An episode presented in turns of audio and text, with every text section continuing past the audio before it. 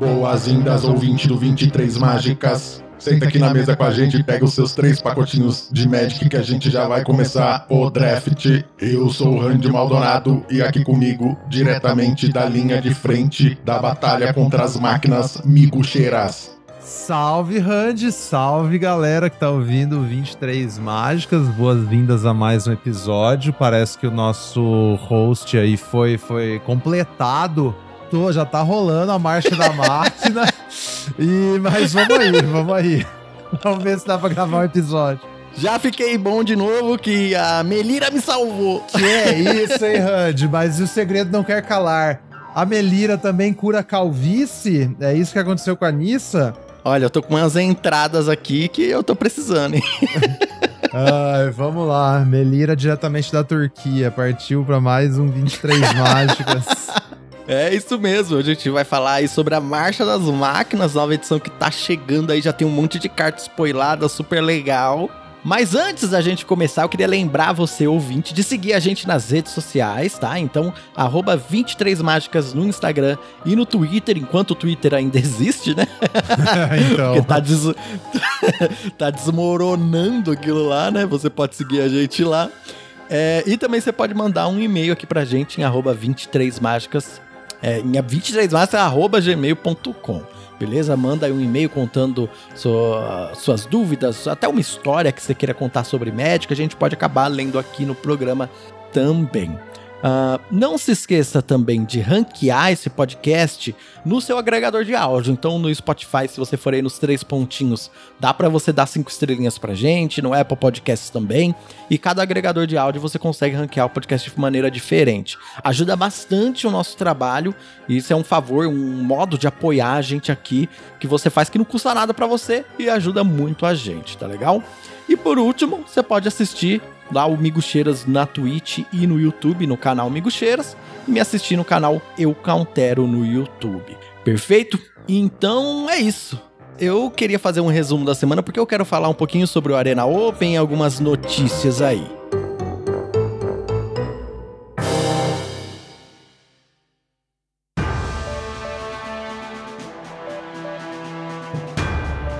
Resumo da semana.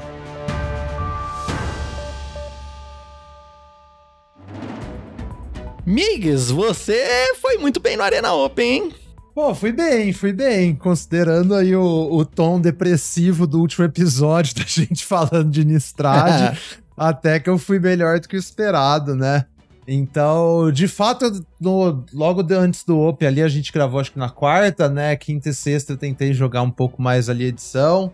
Cheguei à conclusão que atacar é uma coisa fútil, comecei a só montar deck de mil, né? No formato. Aí uhum. fui praticando, pá. Aí eu falei, bom, eu vou tentar exatamente um, uma, uma bala no, na, no sábado, né? Eu vou jogar uma vez, pra não ficar na bad, né? Ai, nem tentei, papapá. Aí eu abri minha pool de selado. Aí minhas raras, eu tinha a Gisela e a Bruna, né? As duas anjas que dão meld.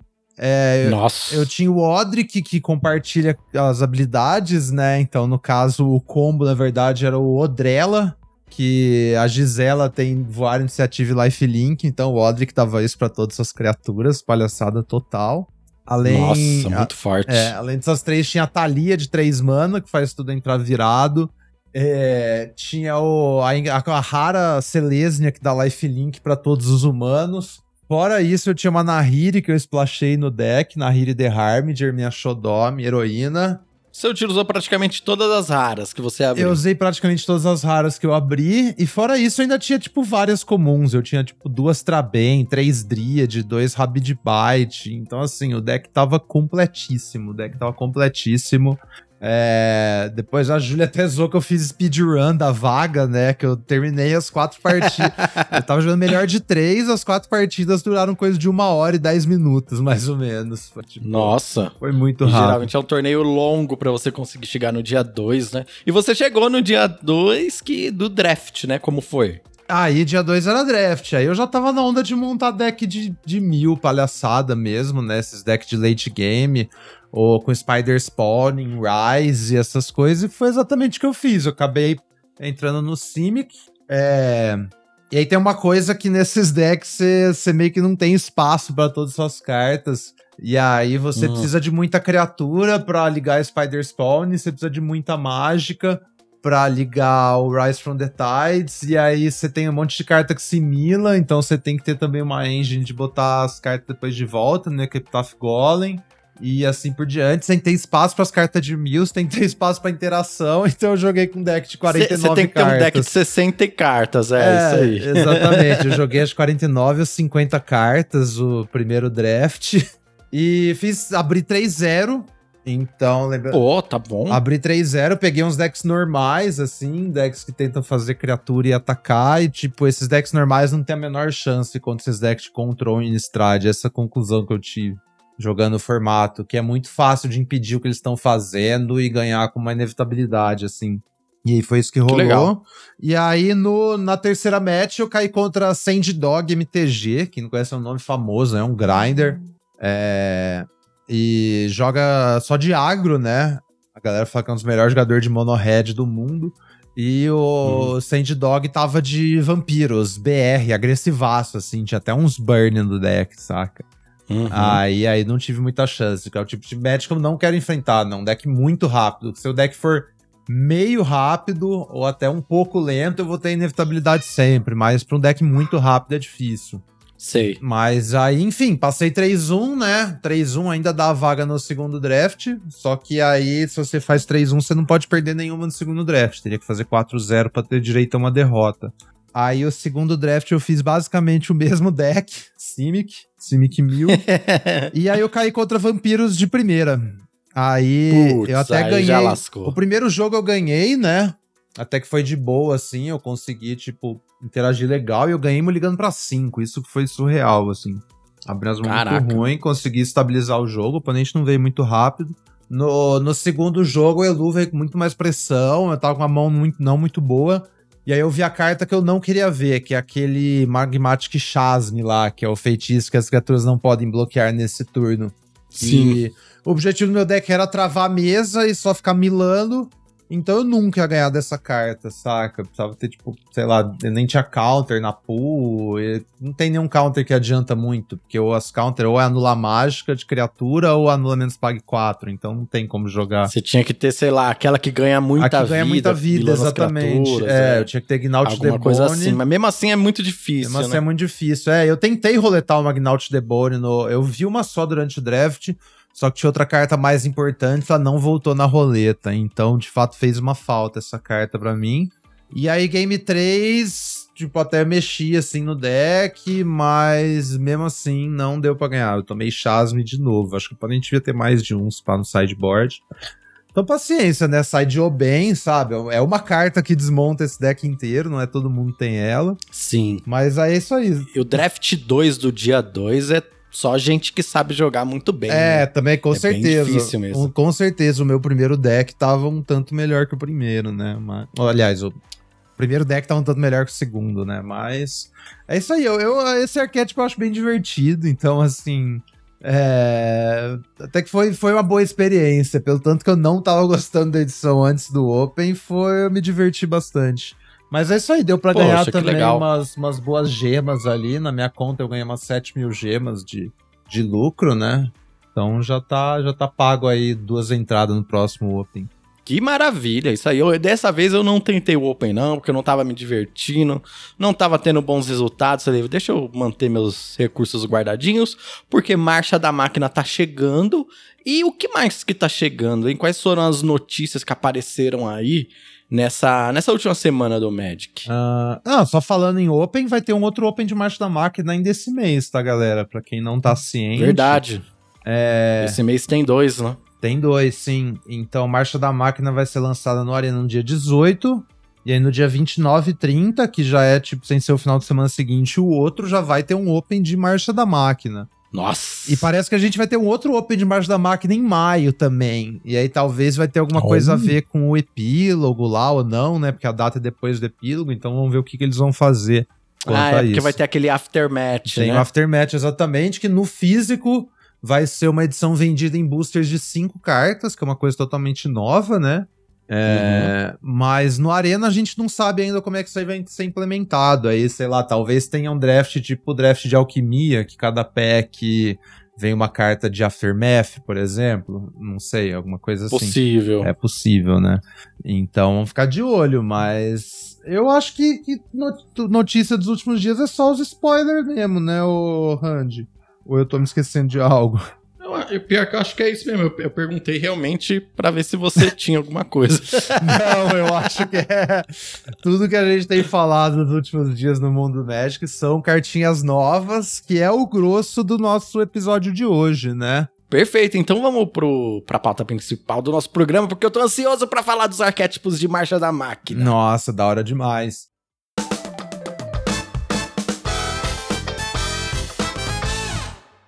Então o, o Maro, né, ele soltou um. Ele soltou um artigo ontem, ele sempre solta os artigos falando sobre o design da edição e tal. E aí, nesse artigo, ele já falou quais são os arquétipos de draft ali, fez aquela listinha. E hoje teve uma live também da, da Wizards, naquele Weekly MTG, lá MTG Weekly, aliás, que parece também falar desses arquétipos. Eu não consegui ver essa live ainda porque eu tava no trabalho. Mas se alguém tiver interesse, depois procurem lá, tá lá nos VODs do, do canal do Magic na Twitch. E... Perfeito. O Maru é o head designer da edis, do, do Magic, do né? Do Magic, oh. exatamente. Mas parece que ele também foi o lead vision design dessa edição, né? Porque tem várias. Tem um processo na Wizards ali, né? Não sei se vocês têm interesse uhum. nisso, assim, mas eu, eu, gosto de ler os artigos do Maru sobre como o jogo é feito, sei lá, faz, faz uns 15 anos já que eu leio os artigos dele toda semana, porque eu acho super interessante. Então, hoje em dia tem tipo esse time de vision design, que a galera meio que define os temas assim, tenta achar umas mecânicas novas, que geralmente é o Maro que, que, que chefia, né? Pelo menos é o chefe desse departamento. Aí depois isso vai pro set design, que é onde eles fazem as cartas mesmo. E acho uhum. que a informação interessante é que o lead set design, quem chefiou esse processo dessa edição é o Dave Humphries. Né? E aí, se você for pegar a lista de edições que o Dave Humphries trabalhou, é basicamente a melhor edição dos últimos cinco anos, ano a ano, assim. Então, as, os últimos trabalhos dele, por exemplo, foram Kamigawa Neon Dynasty, Kaldheim, Ikoria e Guerra da Centelha, saca? Então, assim, Nossa, só as edição braba. Então, assim, já estamos com expectativa alta pra Marcha das Máquinas, sabendo quem trabalhou nela, né? E aí, depois desse set design, vai pro play design, que a galera meio que corrige as cartas pra elas custarem o, tipo, o balanceamento competitivo, assim, do jogo, né? Ah, sim, faz sentido. Eles fazem os testes, jogam lá e aí vão arrumando, dando os retoques dando finais. Os finais, é, né? exatamente, exatamente. Não, então perfeito. A gente já tem aqui os arquétipos da edição. Uh, geralmente, na, geral, nas novas edições, né, você que está ouvindo aí, o que acontece? Elas é, tem os 10 arquétipos, né? A gente pode falar os nomes das guidas de Ravnica, que são Azorius, Rakdos, Celeza, etc. E aí, para se guiar nesses arquétipos dentro, dentro do draft, a gente, eh, hoje em dia, se tem cartas incomuns e douradas desses arquétipos que guiam nós, jogadores, dentro deles, certo? Dessa vez, a gente não vai ter apenas uma carta dourada, a gente vai ter duas, né? Porque a gente tem a signpost em comum e a gente tem a batalha também, é isso mesmo, Migs? Exatamente. Cada combinação de cores tem uma batalha em comum, né? Então, as né, acho que não necessariamente todas são diretamente relacionadas com o arquétipo ali, mas é, é, de supor que tem alguma sinergia, né? Menos não seja tão direta. Sim. Às vezes é só mais um design daquela cor mesmo e tal, né? Como a gente vai ver, mas vamos, vamos falar de cada uma em detalhes, né? Então, perfeito. Vamos começar aqui. Eu vou ter uma listinha aqui que o Migo Cheires mandou. O primeiro arquétipo que tá aqui na lista é o Azorius, azul e branco. Arquétipos de cavaleiros, como que funciona? É, então, ele fala aqui que são tem dois arquétipos tribais, né? A gente tem o de cavaleiros, depois a gente vai ver que tem o Phyrexians. Então, que se importa com o tipo de, de criatura cavaleiro, no caso. E é bem direto, a gente vê isso Várias edições têm um componentezinho de tipo de criatura, né? E aí tem uhum. várias criaturas dessas cores vão ter o tipo. E aí você tem cartas que dão bônus, como por exemplo a incomum, que é Marechal de Zalfir. Por incolor azul, você tem uma criatura humano cavaleiro, 2/2. O texto: Outros cavaleiros que você controla ganham mais um, mais um. E paga em color azul, vira, vire outra criatura alvo. Perfeito. Só uma correção aqui, é branco e azul, né? Não é incolor azul. Ah, desculpa, galera, desculpa. Isso, é. Dificuldade As olhos, ele é branco e azul. E, e é um Lorde, né? Mais um, mais um pra todas as outras criaturas do mesmo tipo. E tem esse, esse upside, né? Ele tem é, branco e azul vi- e vira outra criatura. É, já teve essa coisa de vir Lords com habilidades assim? Pra mim é meio novidade, bem legal. Lorde com habilidade ativada, né? De fato, é uma coisa diferente mesmo. É um efeito de design É, diferente. ainda mais em incomum, né? Talvez em raro, talvez tenha Talvez, alguma coisa, sim. mas em incomum achei essa carta até que bem poderosa, porque você não quer atacar com o seu Lorde, né? Você não quer Aham. pôr ele em perigo. Então se ele fica lá às vezes pra trás, só bufando as suas outras criaturas do mesmo tipo. Você poder é, ter um Tapper ali, né? Tipo, muito legal. Nossa, super legal. Tapper por dois manas.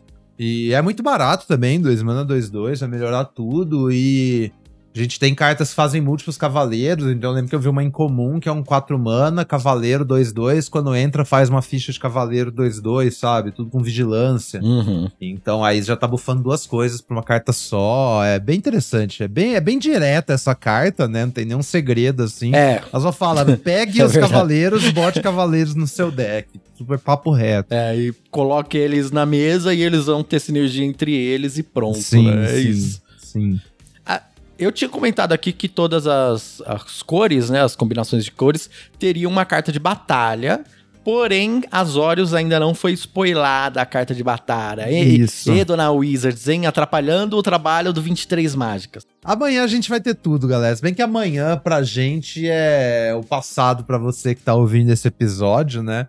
Mas fica aí, vamos ver. Talvez tenha a ver com Cavaleiros, talvez não, porque a gente já tem a saga mítica que tem a ver com Cavaleiros, né? A invasão de Nova Firexia, que é a que Sim, é bota verdade. ficha de Cavaleiro e tem o Teferi no verso. Então, quem sabe? É. Mas veremos, veremos. Bem, se, se, for- se a carta for spoilada aí, talvez a gente grave um adendo, um- até num áudio de WhatsApp eu coloco aqui no episódio depois da edição. O Hand do Futuro lida com isso. Hand do Futuro aqui só pra fazer um adendo rapidamente. Tem sim a carta Azorius, tá? Já tá spoilada, a invasão de Xerex ou Xerex. E é uma batalha com duas manas incolores, uma mana branca e uma mana azul. Quando entra no campo de batalha, retorna até uma criatura alvo para a mão do seu dono. Interessante que você pode usar na sua própria criatura. E como a gente comenta aqui no episódio, a gente vai ver mais pra frente, todas as batalhas que interagem com a mesa, seja destruindo ou dando um balso, elas são interessantes, que são mais fáceis de flipar. Afinal, você tá tirando ali um bloqueador da frente. E essa batalha ela tem 4 de defesa, e ela, no verso, é o Paladino de Vertex. Uma criatura anjo cavaleiro. Então funciona ali no arquétipo de cavaleiros. Ela é estrelinha estrelinha com voar e tem o poder e resistência igual ao número de criaturas que você controla. Uma carta bem interessante aí pro draft que vai poder se utilizar desse monte de cavaleiros que você vai gerar. E o fato de ter voar vai ser provavelmente uma coisa interessante. Então fica aqui o adendo, vamos agora voltar à linha do tempo principal. É com você, Randy do passado. Vamos pro próximo arquétipo. Ah, Dimir, nós temos aqui a Halo Forager. Uma mana incolor, uma mana azul, uma mana preta. Uma criatura, fada, ladino, 3/1 com voar. Quando entra no campo de batalha, você pode pagar X. Se você faz isso, você consegue conjurar. Você pode, né? Conjurar uma mágica de instantâneo ou de feitiço com um valor de mana X de um cemitério. De um cemitério, hein? cemitério Não yes. do seu cemitério. Sem pagar o seu custo de mana, tá? E aí, se essa carta for. Se essa mágica for pro cemitério, ela é exilada. Então, um Snapcaster ali, mais ou menos, né? A nova é Zapcaster, Zapcaster voador, né? E você também pode pegar as cartas do seu oponente. Ótima, ótima carta, insana, tipo, muito valor. E 3, 3, 1 voar, Nossa. não é um corpo irrelevante, né?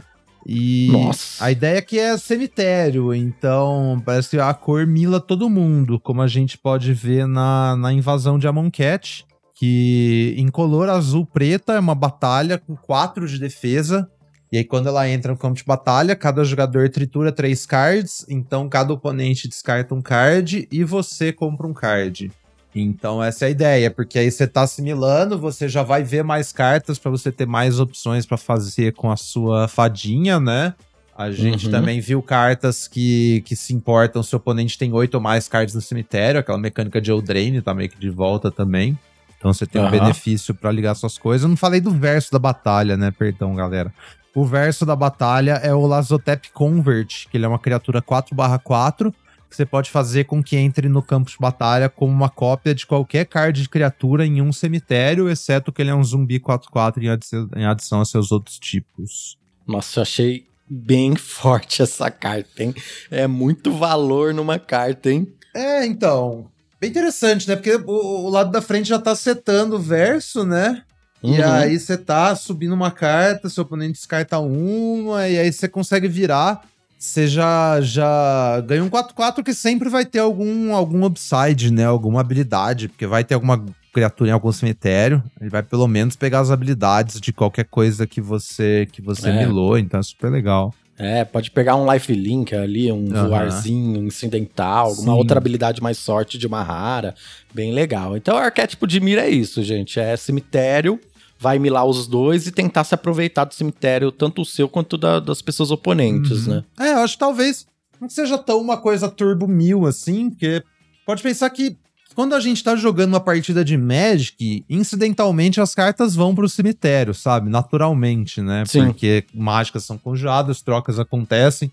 Então eu vejo que nem, talvez tenha um mundo que nem é um deck tão tipo assim, ah, vou milar, vou milar, vou milar. Você só tá fazendo ações de jogo, suas cartas naturalmente te milam e, e ligam suas coisas, sabe? Tipo, é mais um deck Sim. control que, que eventualmente vai chegar lá de todo jeito, assim, uma coisa assim. Mas veremos. Nossa, mas eu estou muito ansioso pra ver se nessa edição eu vou conseguir fazer um deck pra milar os oponentes. Porque já faz muita edição que eu tô esperando e nenhuma dá. Ai, bom demais. Vamos que vamos. Próximo aqui, Rakdos. A signposting como um Stormclaw Rager. Uma mana incolor, uma preta, uma vermelha. Uma criatura ogro guerreiro 2/2. Com uma habilidade: paga um incolor, sacrifica outra criatura ou artefato, coloca um marcador mar- mais um mais um nessa criatura e você compra uma carta. Ative somente como feitiço. Caraca! Quem diria que Rakdos tem uma mecânica de sacrifício na edição? Quem conseguiria adivinhar? É, Gente. No textinho do Mario, ele fala que é um deck control, que cria recursos, então sacrifica-os, especialmente artefatos. Então talvez a gente Uhum. vê umas paradas de, de tesouro e tal, né? Especialmente artefato. Uhum. Então trocar tesouro por carta parece, parece bem legal, né? É, essa mecânica de sacrificar uma criatura pra comprar carta, sempre ela ela é muito boa. Até no draft, assim, geralmente no draft você consegue montar um deck que dê suporte pra essa estratégia, né? Pelo menos nas últimas edições até que dava pra fazer isso. E aí essa ganha até um marcador mais um mais um, sabe? Eu achei que, que pode ser que isso aqui veja bastante jogo, sim. É, que já diria o ditado, né? Toda edição dá pra montar a hack do Sacrifice se você se esforçar o suficiente. o ditado by É, Miguxeiros. então. Mas é, a gente tem rouba bicho na edição. O rouba bicho dessa edição é inclusive bem forte, porque você rouba a criatura e quando ela causa dano num jogador, você cria um tesouro. Então, se você Legal. tem a Rager, já são duas cartas, né? Que você vai comprar. A da criatura que você roubou É, por- e mais o tesouro que você fez, sabe? Sim, ou, ou você pode utilizar a mana do tesouro pra ativar a habilidade se você tiver sem mana. Também, é verdade, é verdade. Turno 3, Nossa, bem Rager, legal. turno 4, mesmo que eu não comprei o quarto terreno, eu posso roubar seu bicho, hitar e já usar. Bem interessante. Qual que é a batalha do Rakdos? A Batalha do Rakdos é a invasão de Asgol. Não manjo que plano é esse, talvez seja uma coisa nova. E tem 4 de, de defesa, custa 2 mana, preta, vermelha. E quando entra no campo de batalha, o jogador alvo sacrifica uma criatura ou Planeswalker e perde um de vida. É um editozinho com Ok. um ponto de dano, ok. Lado de trás é um Ashen bom, um Reaper. bom édito, assim. É, um de vida é feitiço, né? Mas. Mas ok, ok. Uhum. 4 de defesa. Quando você flipa, ele é um 2-1 ameaçar. No começo da sua etapa final, coloque o marcador mais um mais um em Ashen Reaper se uma permanente foi colocada num cemitério vindo do campo de batalha esse turno. Hum. Eu acho que o padrão de Tá. jogo aqui, que você faz isso no meio do jogo. Tipo, já já tendo uma. Tipo assim, eu faço criatura turno 2, turno 2, turno 3. Turno 4 eu meio que faço isso. Eu faço uma remoção, tiro uma criatura sua, eu faço isso, tiro a outra. Aí eu ataco e já flipo, sabe? E aí ele já vai Sim. crescer porque uma permanente foi botada. Tipo assim, se você joga ele flipa no mesmo turno, o Edito garante que ele já tá crescendo. Aí já tem um 3-2 ameaçar, se o oponente não tem nada, você tem três criaturas, sabe? Sim, eu acho que o padrão de jogo, teoricamente, seria isso. Não sei se vai funcionar tanto. Eu falei, eu falei que esse édito parecia bom pra mim, porque é um édito que tem uma criatura depois. Mas essa criatura não achei tão forte assim. Mas beleza também, né? tá de graça. Eu acho que é carta. bem fácil você crescer ela no turno que você entra, no turno que ela entra, tipo assim, que só que conta tesouro também, sabe? Ou ficha Ah, de é tesouro, verdade. tipo assim, ele vai pro cemitério depois que ele some, né? Então, qualquer tesouro que você sacrifica já cresce isso. Eu acho que isso aqui cresce super rápido. É só na sua etapa final, porque senão seria, tipo, eu acho que potencialmente bem forte. Mas então você tá querendo roubar as coisas, sacrificar as coisas, isso aqui vai crescer todo turno, sabe? Ah, legal, legal. É, Legal. Dá pra, dá pra fazer um. E ameaçar legal, ajuda a pressionar a batalha bem também, né? Tipo, keywords que eu acho que estão mais em alta nessa edição. Ameaçar, você pressionar Battle melhor, voar pelo mesmo motivo, né? Óbvio. E acho que vigilância também é muito quente, né? Você conseguir Você consegue pressionar defender as suas e batalhas. defender ao mesmo tempo. É, tipo, eu acho que vigilância talvez tá melhor do que jamais esteve, assim, nessa edição. Por causa disso, de Battle. Bem da hora. É, por falar de batalha, o próximo arquétipo é o Gru, que é o arquétipo que se importa com batalhas. Pelo menos com a, com a explicação do, do Maro, né? Que é o Rampaging Geoderme. Duas manas incolores, uma vermelha e uma verde. Por um 3-3, ímpeto e atropelar. Legal, uns stats ok. E aí, sempre que você ataca, tá? Não precisa ser essa carta. Uma criatura atacante ganha mais um, mais um até o final do turno. Se essa criatura estiver atacando uma batalha, ela ao invés de ganhar mais um, mais um até o final do turno, ela ganha um marcador mais um, mais um. Uhum. Hum. Peraí, você repete stats que eu não tô vendo ela aqui na minha tela. Ela é o 4 mana, Perfeito. 4 manas, 3-3, atropelar em ímpeto. 3 atropelar ímpeto. E aí, então. Sempre que você ataca, Aham. independente dela tá atacando ou não, ganha mais um, mais um, uma das criaturas. Se essa criatura estiver atacando uma batalha, marcador. ganha um Da marcador. hora. É, ela já entra atacando a Battle 4-4, né? Sim, Tipo assim. bem E forte. também já entra, já pode dar o pump. e Mesmo que você dá o mais um, mais um pra uma criatura, pode mudar o combate, assim. Tipo, é, é bem sutil, mas especialmente nos primeiros turnos, sabe? Esse mais um, mais um, quando você não espera, pode ser bem, bem dor de cabeça. Principalmente que tá vindo de graça, né? É porque, imagina, o oponente. Você tem um 2-2. O oponente deixa um 2-2 pra segurar o seu ataque, o seu 2-2 na batalha, Uhum. certo? Você baixa isso aí, aí você bate com 2-3-3. 2-3-3, entendeu? exatamente. É muito. Muito Ah, é, já fica difícil o bloqueio. Aham. É bem legal, É gostei. bem legal, gostei também. E aí, a Battle é a invasão de Ergamon, que é uma verde e uma vermelha por uma batalha cerco, 5 de defesa. Quando entra no campo de batalha, você cria uma ficha de tesouro. Então você pode descartar um card, se o fizer, compre um card. Olha que beleza, hein? Hum, Rampzinho. legal, hein? Então, 5 rampzinho. bastante, né? Mas é, um rampzinho. É, te dá um card selection também. Bacana, Você baratinho. conhece esse plano de Ergamon? Se eu não me engano, o plano de Ergamon é o mencionado lá no livro de regra de, de Alpha. Eu acho que é esse. Hum. Que quando o Richard Garfield tava escrevendo o livro de regra de Alpha, ele contou uma historinha lá dos Planeswalkers e se passava em Ergamon. Era tipo um duelo, assim. É bem. Ah, da hora. É, Eu, não- eu também não conheço, mas eu gostei muito dessa criatura, que tem um boi gigante aqui da hora. É um rinoceronte, pô. Rinoce- Rinoceboi, é um rinoceboi. É, o verso é o Truga Cliff Charger, que é um rinoceronte com um 3-4 atropelar. Quando entra no campo de batalha, você pode descartar um card. Se o fizer, procure seu Grimório por um card de terreno ou batalha. Revela, coloca na mão, então embaralhe. Então, se o, Ah, se ok. o Gru é sobre atacar batalhas, né? Esse aí, isso aqui te garante que você vai pegar outra batalha. Então é tipo, vamos fazer uma batalha atrás da outra aqui, porque eu vou ganhando valor, e aí até que eu vou ter uma bola de neve muito grande pra você lidar. E depois você venceu essas batalhas, você vai vencer o seu oponente, sabe? Uma coisa assim. E as duas criaturas com atropelar, né? Uma keyword aí do Gru já, né? Aham. Dá pra fazer. Possivelmente deve existir um arquétipo de Gru Smash aí no meio, né? Ah, sim, sim. Só Gru agro, né? Papo reto e Isso, Gru- isso aí. É, só bate e já era. Aham. Ah, próximo arquétipo é o Selesna, que, olha só, hein? Quem diria, surpreendendo a todos, tem a ver com marcadores mais um mais um. Uau, super novidade. Botanical Brawler, uma mana verde e uma mana branca, é um elemental guerreiro 0/0 com atropelar. E aí ele entra no campo de batalha com dois marcadores mais um mais um. Então é um 2-2. Uhum. Só que aí, sempre que um ou mais marcadores mais um mais um forem colocados em outra permanente que você controla, se for a primeira vez que isso estiver acontecendo, ah, essa criatura também ganha um marcador mais um mais um. Interessante. é, nesse turno, né? Eu- Nesse turno, isso é. Isso é interessante. Eu não tinha me ligado até agora, mas toda vez que você fizer incubate, você triga isso. Não tinha nem Oh, percebido. verdade. Porque você tá criando a Verdade. ficha e botando o marcador. Então, cada vez que você faz um ovinho de incubate, você bota o marcador aqui.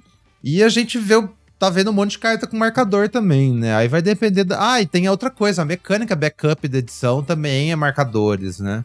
É outra e coisa. tá presente bastante nas cartas brancas É, também. então, diversa. É, porque aí supostamente branco e vermelho é o arquétipo do backup, mas aí você pega essa sinergia do lado do branco, né? Que você vai ter o backup. E do lado do verde você pega os incubate, que supostamente preto e verde é o arquétipo do incubate. Então no meio dos dois Nossa. você tem um marcadores. Essa é a fita da, da, da, da, da sinergia, tipo, se, se misturando em tudo, né? Muito legal. Então- Nossa, muito da hora. Acho que eu tô achando todos os arquétipos fortes até o momento. É. assim, todos eu tô gostando. Já que até as cartas mesmo, como montar elas num deck coerente, né? Sabe? É. Porque não é assim. Os arquétipos não são definidinho igual ao Firexia, né? A gente tá vendo uma coisa totalmente diferente. Então, pegar até os arquétipos anterior aí, você vê que tem sinergia entre eles, né? É, e, e realmente, assim, tem a cara dos, das edições que você citou, assim. Kamigawa, a Aham. Guerra da Centelha tal, que era um. Você conseguia navegar entre os arquétipos de maneira, né, mais fluida. Sim, sim. Então, falando da Battle aqui, falando de marcador, né? A Battle verde e branca é a invasão de Moag. Duas verde e branca, cinco de defesa. Quando a invasão de Moag entra no campo de batalha, você coloca um marcador mais um mais um em cada criatura que você controla. E, go out. e aí, então, assim, com, com, a fi, com, esse, com essa dourada e Botanical Brawler, pra cada uma criatura dessa que não é o Brawler, você vai botar outro no Brawler, né? Então você tá tipo go wide, enquanto o Brawler faz tipo um go tall, assim, que vai ficar muito grande. Ah, não, pera aí, eu acho que é só uma. Ele triga só uma vez por turno, pelo que eu entendi. ou eu tô é viajando. um por turno pra cada permanente. Ah, entendi. Pra um cada, turno é a primeira vez permanente. colocado naquela permanente, é. Então assim, eu tenho um Hum. Brawler mais duas criaturas, eu faço a Moag, eu vou botar um em cada, e aí o Brawler vai trigar uma vez pra cada uma dessas outras duas. Então são três no Brawler, saca? Nossa, legal. É legal, é legal. Um bom combinho. É, tudo que você tudo que você tem que bota marcador é tipo compartilhado com o Brawler também. Então vai crescer bem rápido. É, e ele tem atropelar, né? E ele tem atropelar, sim. Boa keyword pra uma criatura grande. E a Invasion of Mog tem 5 de defesa e o verso. O verso é uma dríade de 3/3 com ar de 2. E no começo da sua etapa final, coloque o marcador mais um mais um na criatura alvo que você controla. Essa querida Luminar que aspirante. Que beleza, vida. hein? Muito legal, muito legal. Caraca, bem legal, é. É uma mecânica de marcador que, de- dependendo da edição, é, remoções são muito punitivas, né? Porque se você não tem criaturas, esses marcadores acabam é, se ferrando. Mas quando você tem criaturas que colocam marcador, algumas permanentes assim que. é, que não são mágicas, né? Porque o, o problema é isso, né? Você fazer mágicas pra colocar marcadores, às vezes você acaba levando um balão, né? Quando você tem um, um suporte de criaturas, eu acho que é um arquétipo que fica bem forte. Tô, tô ansioso É. aí pra, Você tem que ter pra ver. Tem que ter, tipo, a massa crítica de coisa com marcador, né? O problema é você terminar. Sempre nesses tipos de arquétipos, terminar com muito payoff, pouco enabler, tal, tal, tal. Isso, é. Ou É difícil equalizar isso, né? É, exatamente. Mas assim, se quase tudo no seu deck bota marcador, aí fica mais fácil, né? O problema é quando você começa a botar cartas fora da. Fora dessa energia no meio. Mas assim, como a gente viu, tem tipo backup, tem incubate, tem essas, essas formas que sangram em outras coisas pra botar marcador também, já, já dá uma facilitada. Talvez, vamos ver. Falando em Incubate, a próxima carta aqui, Orzhov, que é o arquétipo dos Phyrexianos que tem essa mecânica de incubação aí. A carta é Sculpted Perfection, duas manas incolores, uma mana branca e uma preta, é um encantamento. Quando entra no campo de batalha, você incuba duas, é, incuba dois, não duas vezes, desculpa. Você incuba dois e Firexianos que você controla ganham mais um, mais um. Ah, só para alguém que talvez perdeu semana passada, né? Tá esperando o que é Incubate, galera. Então, Incubate é uma ficha de artefato. É tipo uma pista, uma food, um sangue, etc. Uma ficha de artefato faz uma coisa. E ela entra com a quantidade de marcadores mais um, mais um, igual ao número do Incubate. Tá? Incubate 2, dois marcadores. Ela tem a habilidade de pagar dois, transforma esse artefato.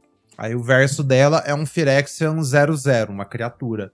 Então é meio que uma criatura que você tem que pagar. Você ganha uma ficha de criatura, mas você precisa meio que pagar dois mana pra, pra ativar ela, né? Mais ou menos uma coisa é, assim. Esse aqui é aquele famoso encantamento que não afeta muito o board no turno 4, mas ele afeta um pouco o board, de querendo ou não, porque no, no próximo turno você pode pagar dois e fazer um 3-3, né? É. E se você tiver seis manas, você já pode pagar seis pra fazer um Lorde aí, sei lá, é, essa, de certa forma. Essa carta depende completamente do resto do seu deck, né?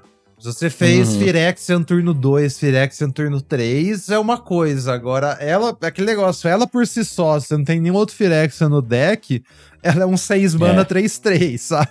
É tipo Nossa, assim, é péssimo. abismal. Mas é, quanto mais Phyrexian você tem, melhor isso aqui vai ficar. Lembrando, todos os incubates são Phyrexian. A gente tem criaturas que se transformam nessa edição também, elas são Phyrexians no verso, né? Então, assim, tem, tem bastante Phyrexian, né, em teoria.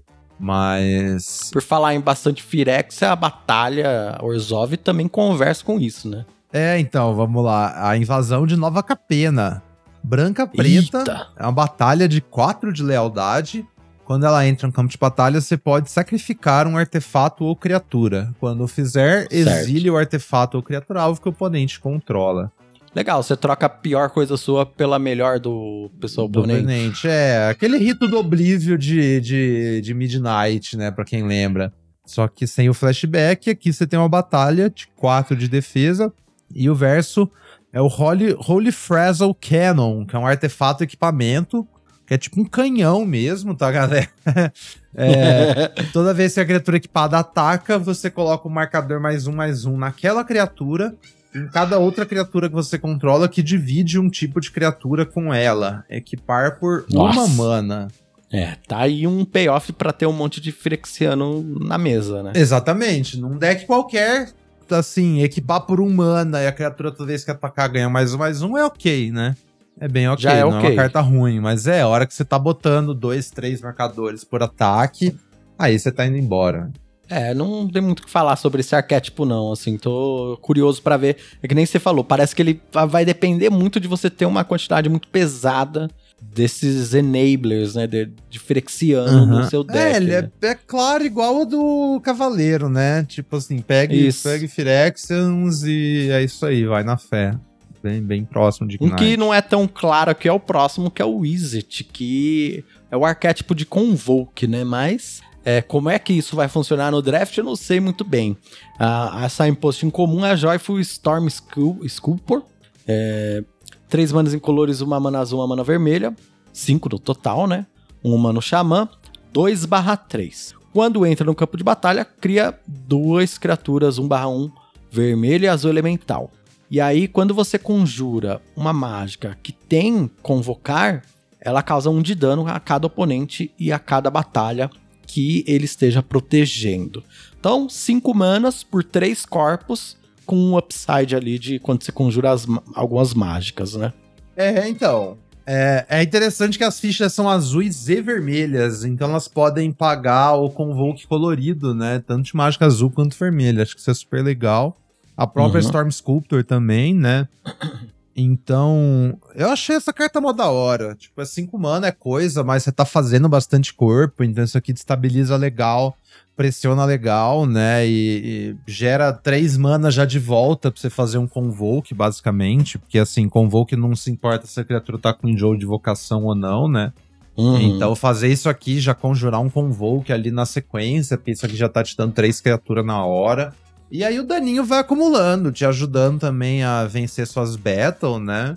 Carta super sólida no geral, assim. É, vai depender também das mágicas de Convoke, né? Tipo, o que, que a gente tá é, usando. Uma coisa que a gente aprendeu nas últimas edições é que uma carta que cria vários retângulos sempre é uma carta interessante. Ah, né? sim, sim, sim.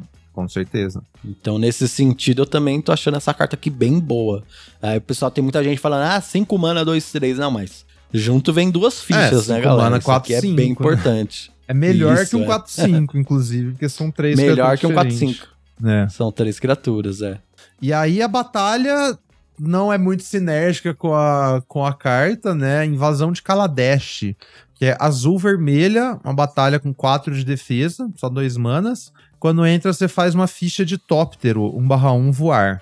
Então, dois Tá. mana por um Tóptero e um pouquinho de valor, né? Aí, top, dois mana por um Tóptero é um pouquinho a mais, né? Do que você espera pagar por 1/1 voar.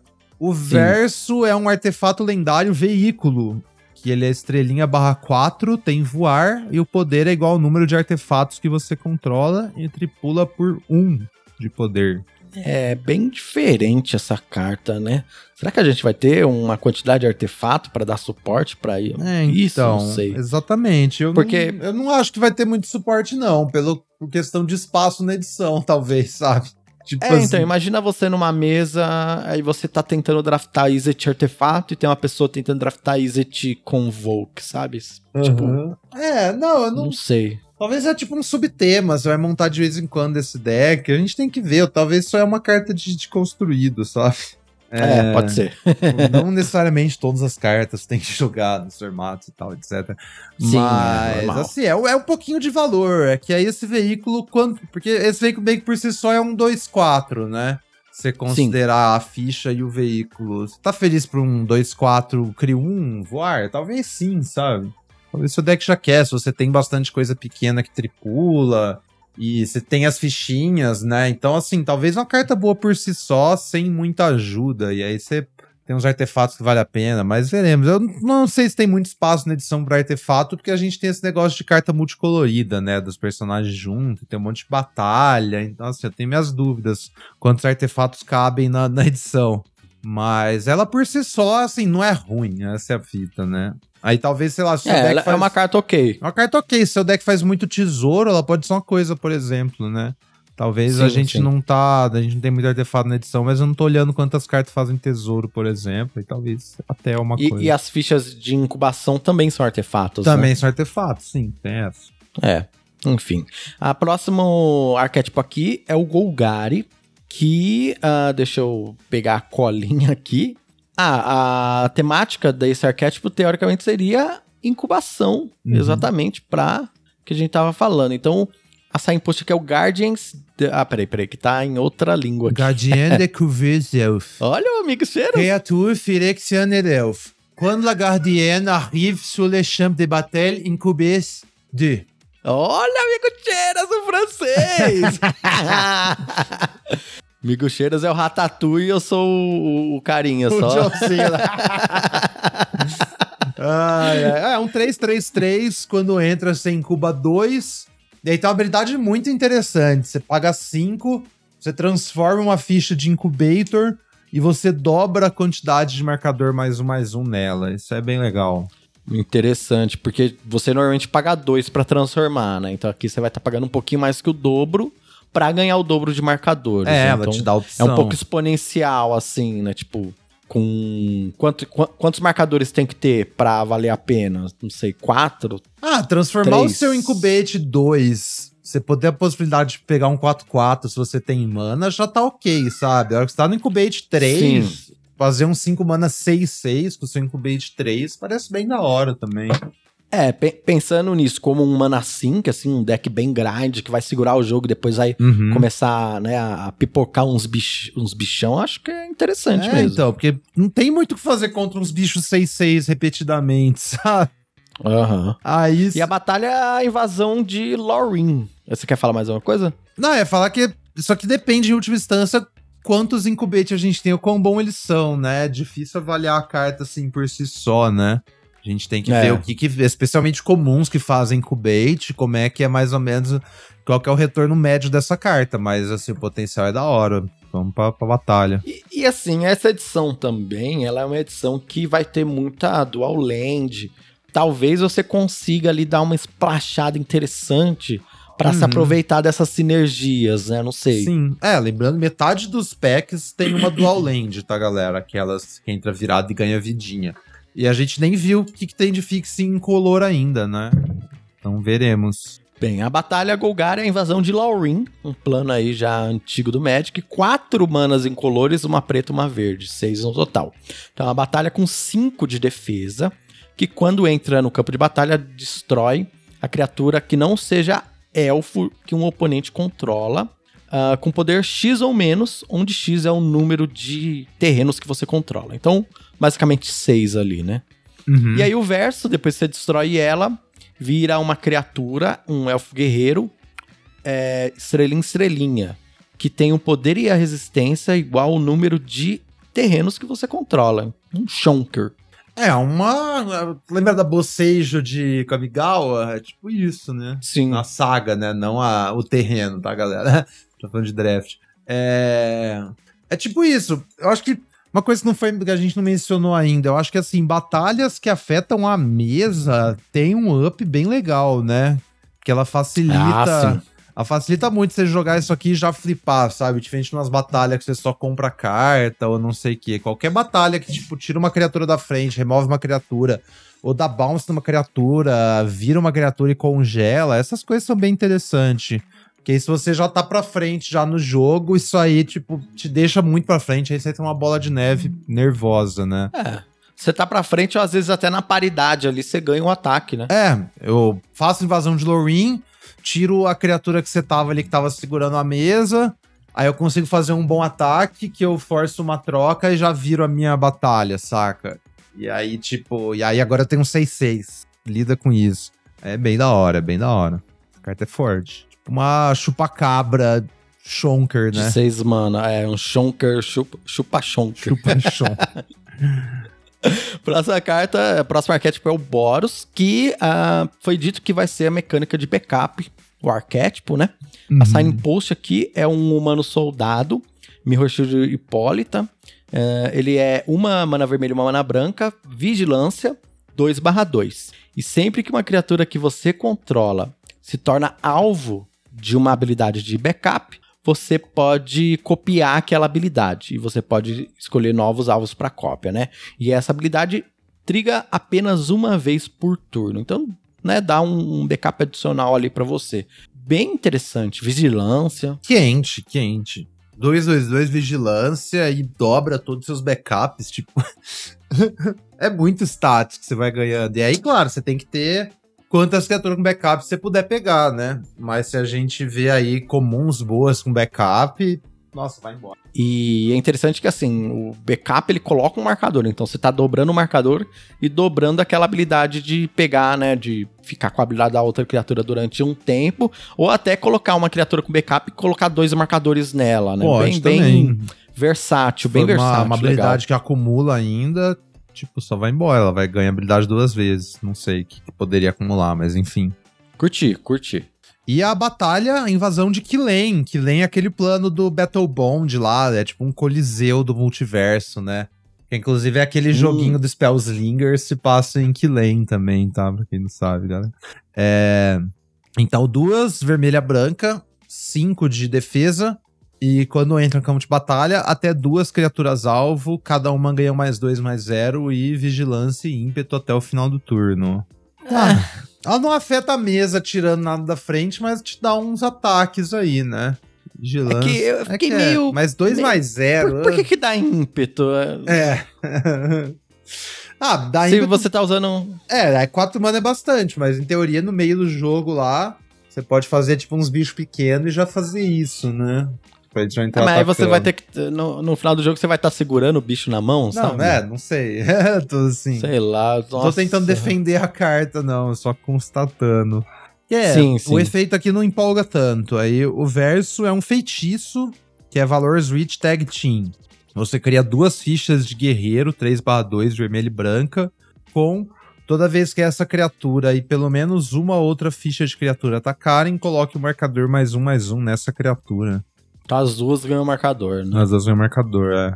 Assim, o flavor é super da hora pra Killen, né? Que é um negócio de luta em dupla, até porque a edição era feita para ser draftada e jogar Two-Headed Giant, sabe? Uhum. Que é a fita do Battle Bond. Agora, a mecânica disso aqui nas cartas. Isso aqui é tipo uma carta genérica de, de Boros Agro, sabe? Mas não parece De Boros muito Agro, boa, na é. real.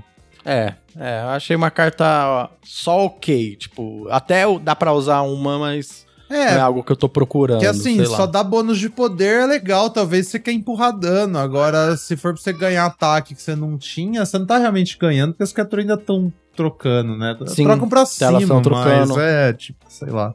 Não curti É, tanto também, não. estranho. Vamos ver como é que vai rodar no draft. Vamos ver. O- e o próximo e último arquétipo é o Simic, que a temática do arquétipo seria transformação, né? Se importa com coisas que se transformam. Lembrando que as fichas de incubação são transformadas Uhum. e a gente vai ter as batalhas também, né? Que se transformam. E a gente tem criaturas também que têm essa habilidade de se transformar aí na, na edição, né? Uhum. Então essa essa carta aqui é a muta- mutagem Conosseur. Não, não dá. Francês não dá. Vai, Mix. Connoisseur. Criatura va- valdequiano mutante, voar e vigilância, que ganha mais um, mais, mais um, mais zero pra cada permanente transformada que você controla. E é um 05. Então, três manos por um 05 voar vigilância, que ganha mais um, mais zero pra cada permanente transformada que você controla.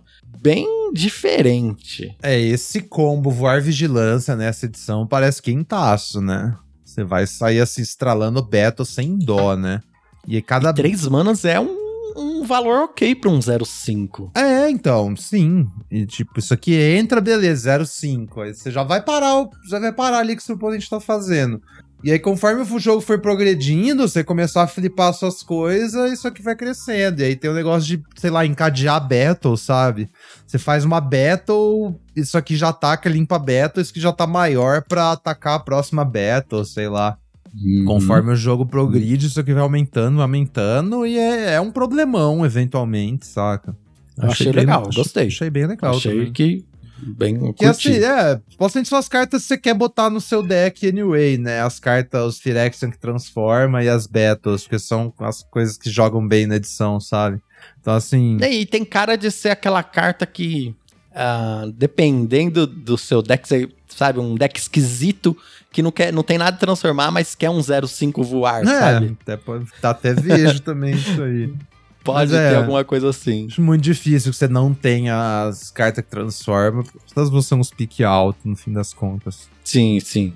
E aí a batalha, a invasão de Pyrúlia. Pyrúlia é aquele plano das folhas lá, galera. Pra quem não conhece, tá na- retratada na carta Horizon Canopy. Aquela lente que sacrifica pra comprar um card verde e branca.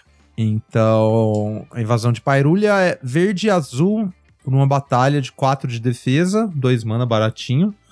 E aí, quando entra no campo de batalha, você usa evidência 3, então revela o card do topo do seu Grimório. Se for um card de terreno ou um card double face, você compra um card. Então, Ah, achei essa bem legal, hein? é, dois mana por uma cantrip ou não, né?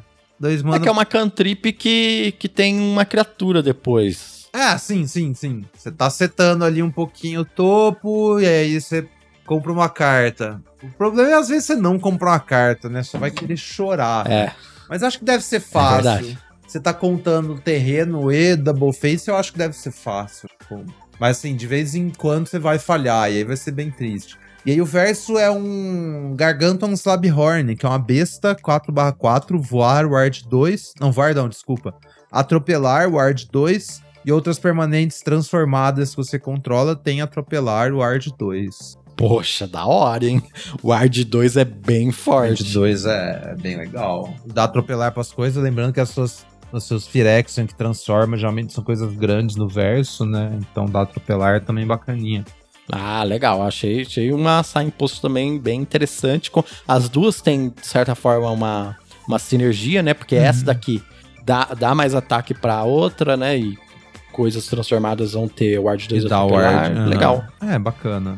Acho que essa aí não parece tão, tipo, tão óbvia assim, faça a coisa, né? Vai que essas cartas são boas mesmo, você vai querer pegar elas de todo jeito, eu acho. Sim, mas parece ser um deck um pouquinho grind também, tam- né? Aham. De fraco. É, o precisa... famoso sim que, que vai, né, ser um pouquinho mais devagar do que um Boros, por exemplo. Sim. Mas é, que é, você precisa de tempo para transformar suas coisas também, então é isso.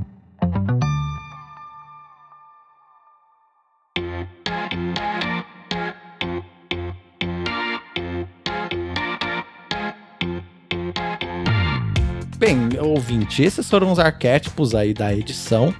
É, pra gente ter uma ideia mais ou menos do que vai acontecer, né? Pra gente saber mesmo, não tem jeito, é só jogando e analisando também as cartas comuns, que a gente não tem muitas, a gente tem só algumas, né? Exatamente, ainda não saiu quase nada de carta comum. Realmente o que sai nesses spoilers antes são as raras, né? E as incomuns pra atiçar a galera que joga construído. E aí, já no dia 5, isso vai ser no passado, quando você estiver ouvindo esse episódio, mas vão soltar a galeria completa, que aí dá pra gente olhar as coisas numa visão assim mais ampla. Só pra, pra adiantar um pouco, eu separei algumas comuns que eu achei interessantes aqui conversar dentre as que tinham saído, né? A gente não precisa se estender muito, é só dar uma comentada mais rápida. Uhum. Então, começando aqui com Temporal Cleansing, que é 3 azul feitiço comum. É, não precisa falar que todos são comuns, tá? Convoke. E o dono da permanente alvo, que não seja um terreno, coloca no seu Grimório em segunda do topo ou no fundo.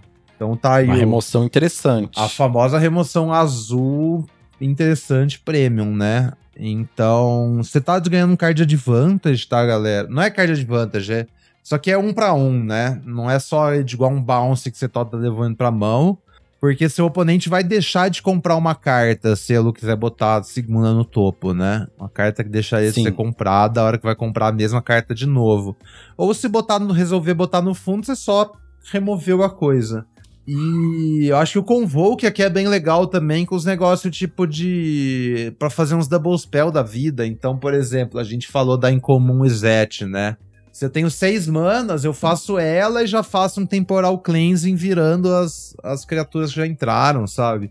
Ou se você já tiver uma outra criatura em jogo, você tem essa jogada turno 5, que é tipo fazer a, a menina dos tokens lá e já fazer um cleansing de graça com as criaturas que estão enjoadas, sabe? Acho ah, legal demais. E quatro manas pra esse efeito já é um, uma mana ok, eu acharia, viu? para um feitiço. Quatro manas. Uhum. É, pouquinho hum, caro, é, mas é usável. A gente usava isso instantâneo usável. em capena de boa, né? Isso, é. Então aí com o isso aqui fica melhor ainda. Achei Sim. muito legal esse comum. Uhum, achei bem legal também.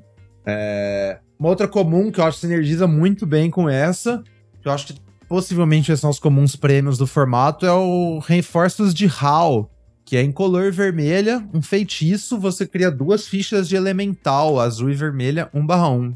Então. Nossa, que da hora. Da hora, Porque né? Porque o fato deles serem azul e vermelho poderem pagar mana das duas cores com convocar é. É um upside muito grande, né? Tipo, é um bônus muito bom. Uhum. Exatamente, o mesmo padrão de jogo. Você, meio do jogo, você faz reinforcement e já vira os dois para fazer uma mágica de convoke, tipo a temporal cleansing. Você meio que não gastou mana nas fichas, né? Pagou dois mana, fez duas criaturas que já tá virando para fazer mais dois mana, saca? Então, se você tem várias mágicas de Convoke, isso aí no turno 2 seta elas muito bem também, porque já tem dois bichos para começar a convocar. E essa carta também tem sinergia com Sacrifício, né?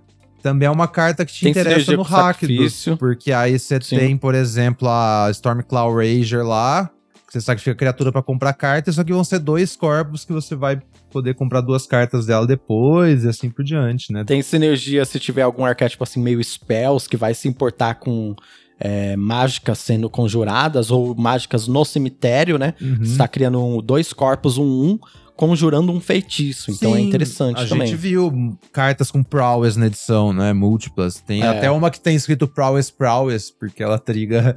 Ela ganha mais dois, mais dois para cada mágica. Também é bem legal.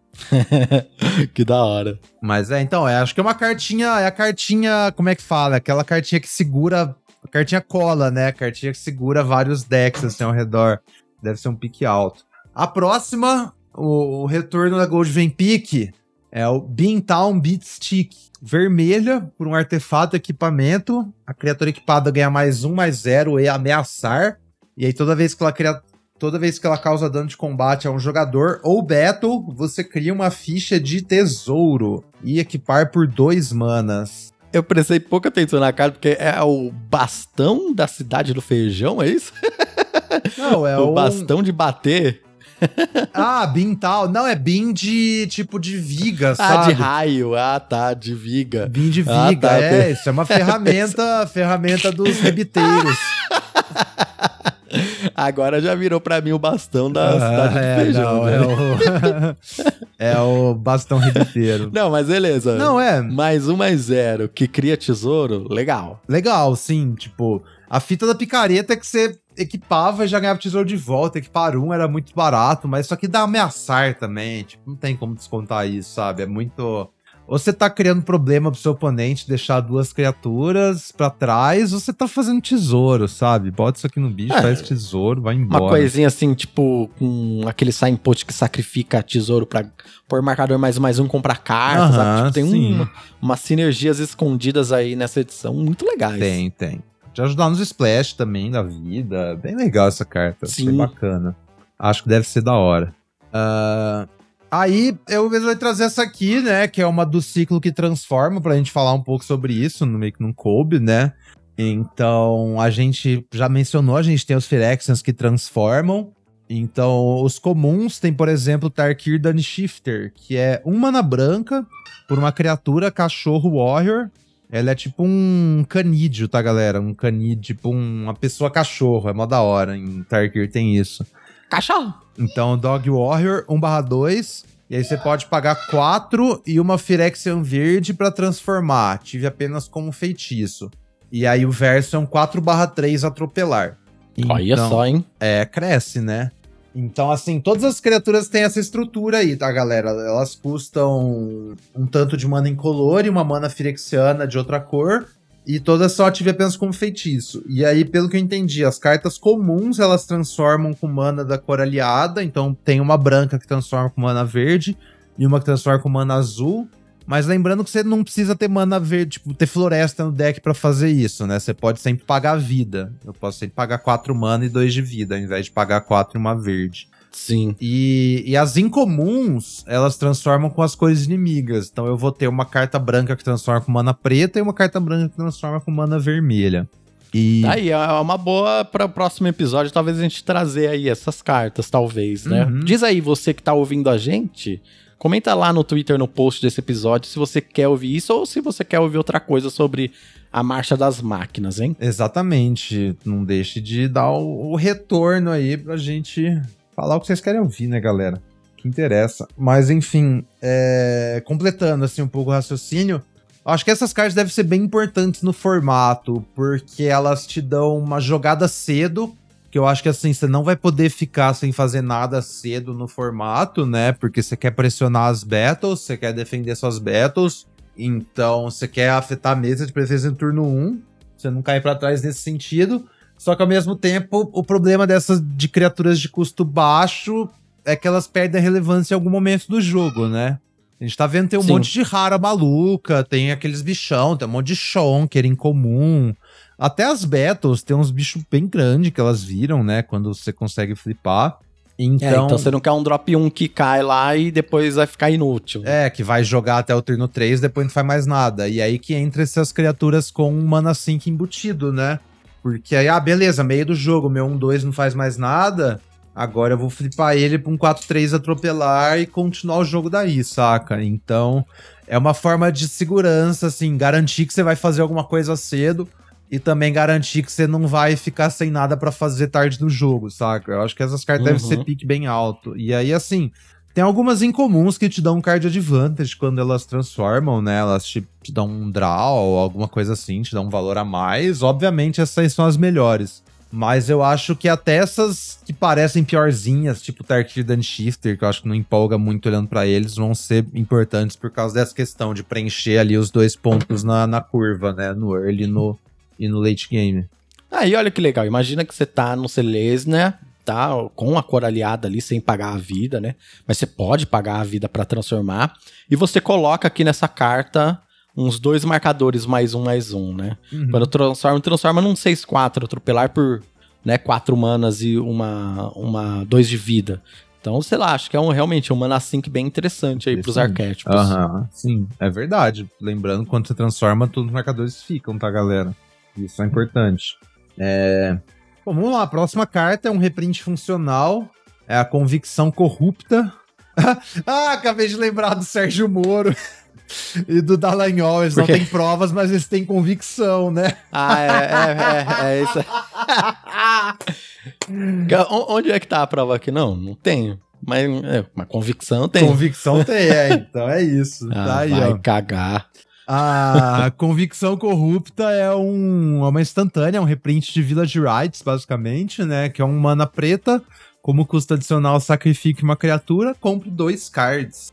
Então, aí, olha que legal. Bacana. O, né? rouba a criatura que cria um tesouro. Aí, ó. Ó, oh, já faz tudo. Lava, passa e cozinha. Já compra umas cartas, papapá. Então. É. Vamos ver quanto, quão bom é Village Rights, né? Nessa edição suponho que talvez seja, se o tema de sacrifício for legal mesmo. Mas veremos. É, se tiver uns payoffs, ganhar algum valor ali por se sacrificar. Exatamente. Sempre é uma carta que, que dependendo do seu deck, consegue jogar legal. É, até criatura também que o valor tá no ETB, né? Uhum. Eu vi uma criatura hoje que, se eu não me engano, eram 4 mana, 0-1. Quando entra, você incuba 5, alguma coisa assim, sabe? Ah, e... ela por si só não é exatamente empolgante, né? Mas é. ela deixa uma incubação boa. Exatamente, você quer o ETB dela, a criatura você não tá nem aí. Isso é uma ótima criatura para funcionar com, com Village Riot, sabe? Porque esse, uhum. o valor é o 2 mana 5-5, né? E aí você já compra duas cartas e assim por diante. Então isso aqui eu acho que talvez tenha algum espaço, mas vamos ver. É bom com as fichinhas também, né? Turno 2 faz duas Sim, é, faz um, um, aí faz já... um champ block ali, né? Bloqueia rapidinho, depois sacrifica, compra já duas compra cartas, duas, legal. Vai embora. Uh, outra cartinha aqui que eu achei bacana, Enduring Bond Warden. Branca, criatura, humano, scout, é uma 0/1 com backup 1. E quando essa criatura morre, coloque seus marcadores na criatura alvo que você controla. Hum. Isso aqui eu achei interessante também. Vai no, no lado ali do Af, todos os backups sinergizam com o Celestia, né? No negócio de marcador, e óbvio também com o Boros Sim. no negócio de backup, né? E Sim. isso aqui também é legal com o Incubate também, porque você pode entrar, botar um backup, botar o marcador na ficha e aí você ataca e aí tipo, se você sacrificar essa, lembra que o backup dá as habilidades, né? Então se você dá o backup em outra criatura e aí você pode sei lá, sacrificar ela e passar os marcadores num incubate, por exemplo, que tipo todo o poder resistência vai ser os marcadores. Sim. Então, tipo, umas jogadinhas no meio do combate, eu sacrifico meu incubate pra Village Rights e uso ele como uma trick, sabe? Pra fazer umas coisas assim. Então, assim, é tipo, Sim. alto potencial com essa carta.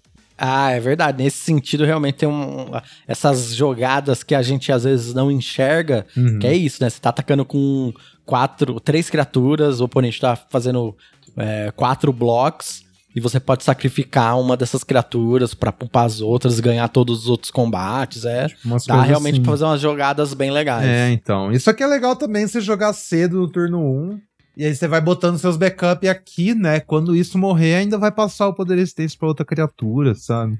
Parece interessante. Sim, sim, também. Legal.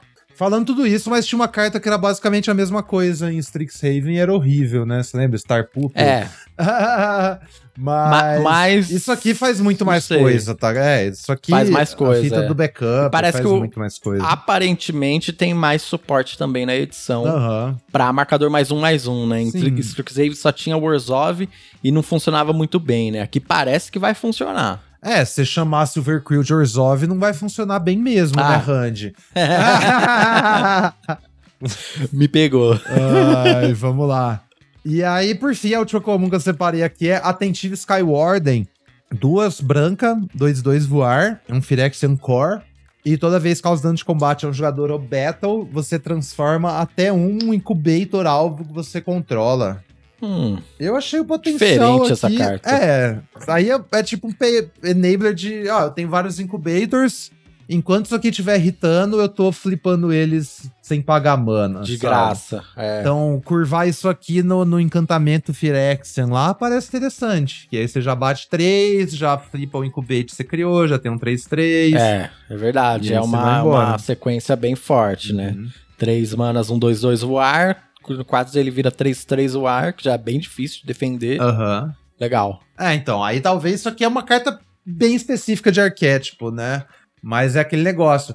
não necessariamente você tá no branco e preto, né? Tipo, e aliás, nem necessariamente no branco e preto essa carta é boa. Se você tem vários Phyrexian, mas se assim, você tem payoff de Phyrexian, né?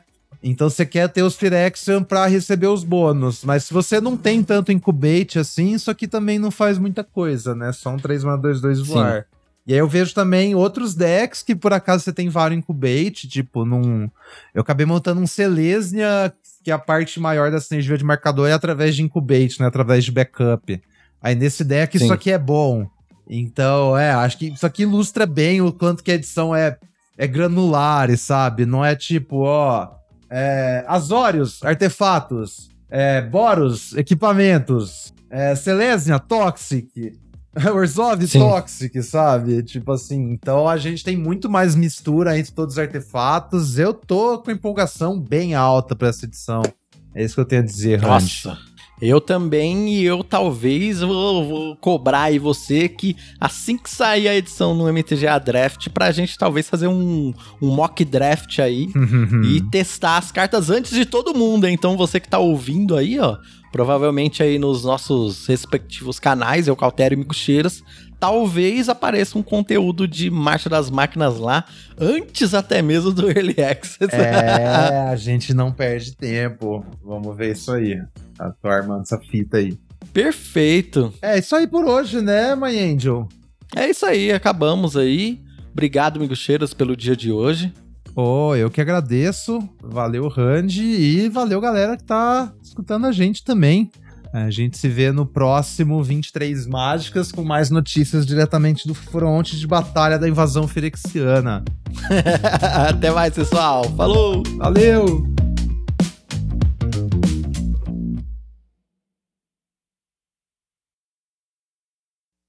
Som, dois, som. Beleza, tá certo. Demorou. Você acha de eu fazer uma abertura como se eu tivesse completado, falando igual um robô, que aí eu edito lá rapidinho. ah, manda ver, mano. Depois na edição vai ficar bom.